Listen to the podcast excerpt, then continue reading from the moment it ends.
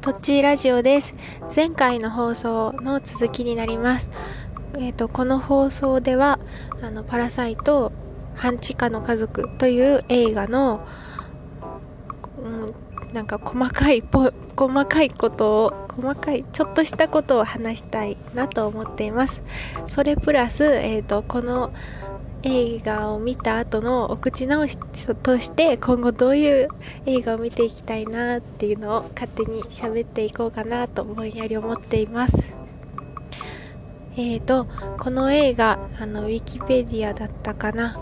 えーと調べるとなんかブラックコメディ映画と書いていて私はそれを信じてコメディだから笑えるのかなと思っていました。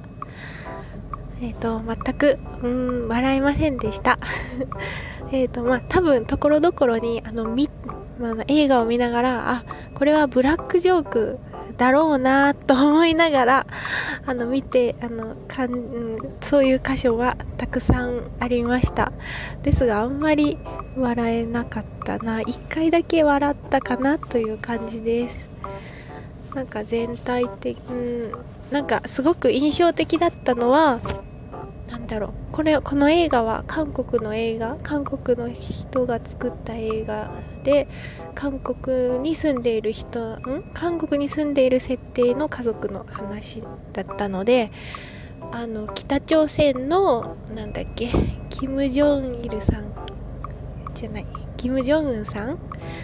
をなんかひなんか皮肉ったようなブラックジョークが、あのー、あるシーンであってすごく、うん、それが結構そんなに長くするのかみたいになくらいちょっとやっていてなんかそれがなんかじなんか印象に残りました。なんかかんあやっぱそう、うん、そういうのをジョークにするってことだからまあブラックジョークなのかなとか思いました。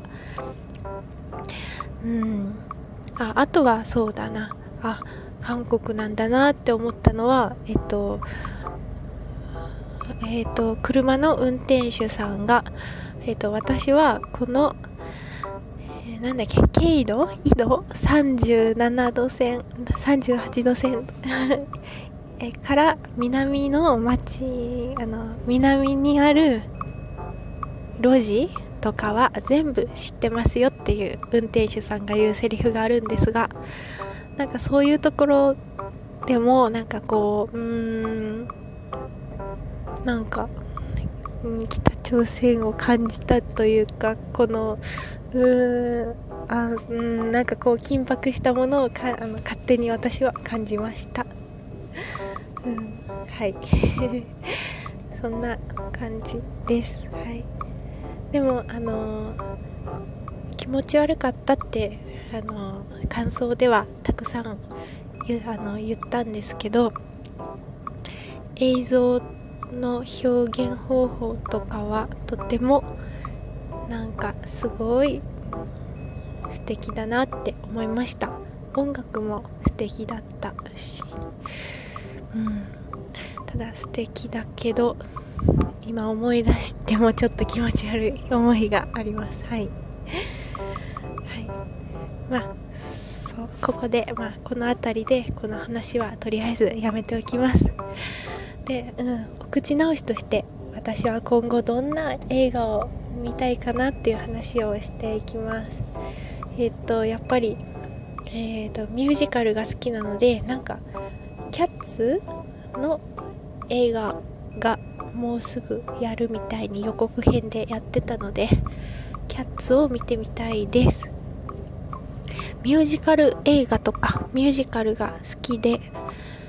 あの興味はあるんですけどじゃあ何作品見たことがあるんだと言ったらら、まあ、映像化されているその映画と映画化されているのは大抵見ているつもりですけどその舞台とかでやっているやつとかはほとんど多分見たことがないし実際に生で見に行ったことなんて1回とか2回とかそんくらいです。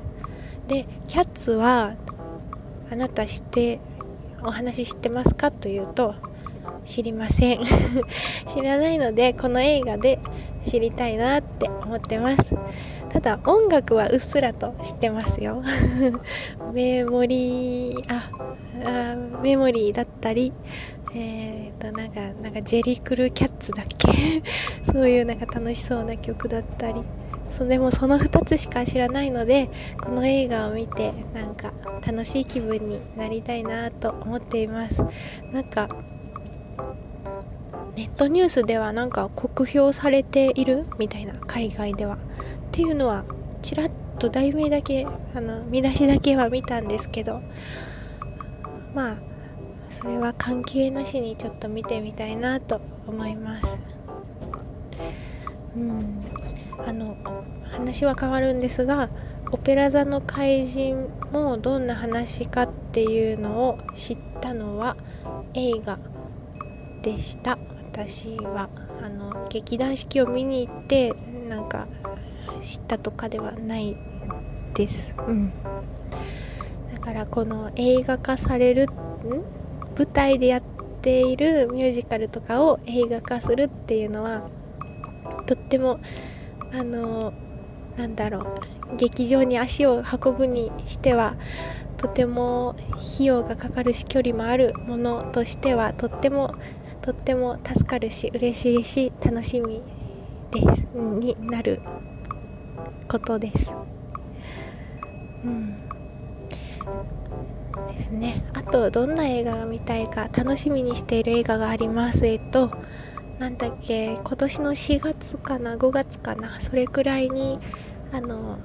ムーランの実写の映画が公開されるっていうことでこれはとってもとっても12年前にあの映画化されるっていうのを聞いてからあのとても心待ちにしていてやっとあと数ヶ月で見れるのかとちょっと嬉しい気持ちでワクワクしています。えっと多分うんそうそうです。なんかいいですよねムーラン。だからこの映画化されるされるって聞いた時にあ絶対見るまで死なないぞと思いました。うんそれをなんか噛みしめ噛みしめてます。あちなみにオリンピックが日本で開催されると決まった時もオリンピックの開会式を見るまで死なないぞと心に決めてました。多分見れると思います。別にあの余命が決まっているわけではないんですけどなんかこう楽しみにしている事柄があってそれが何年後何年後かだっていう場合はそれまでは死なないぞっていつも決め心に決めています。あとはあ大阪万博もちょっとあの行ってみたい。行けるかは行くかはわからないんですが大阪万博が開催される年までも生きていようと思っています。います。結構そういう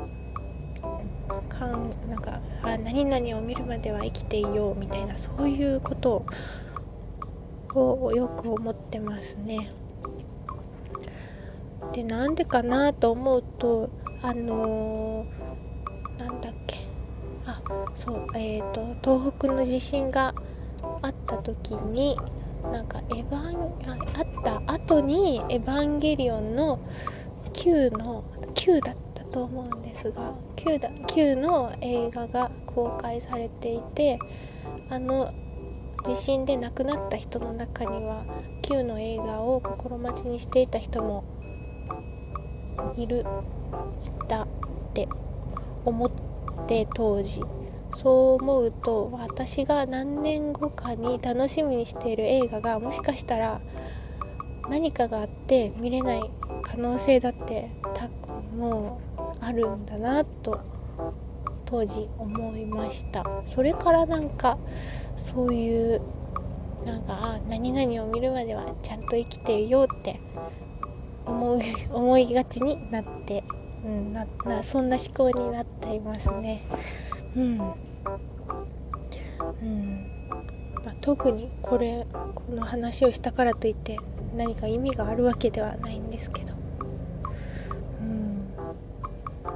だな。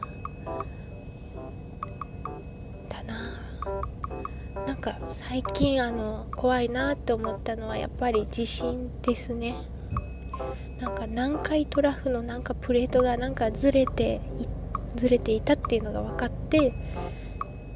これは大地震の予兆だみ予兆かもしれないみたいなそういう新聞を最近見たのでああ怖いな地震が。来るのかなってちょっと思うけど、うん、まあなんとかなるでしょう。ああ怖い。こんなあのー、そうこんななんだろう。弱気な弱気な配信にするつもりはなかったんですけど、まあ、とにかく映画が楽しみですね。楽しい気持ちになる映画を私は、うん、見ないと見たいです。見たいです。私の好きな映画は、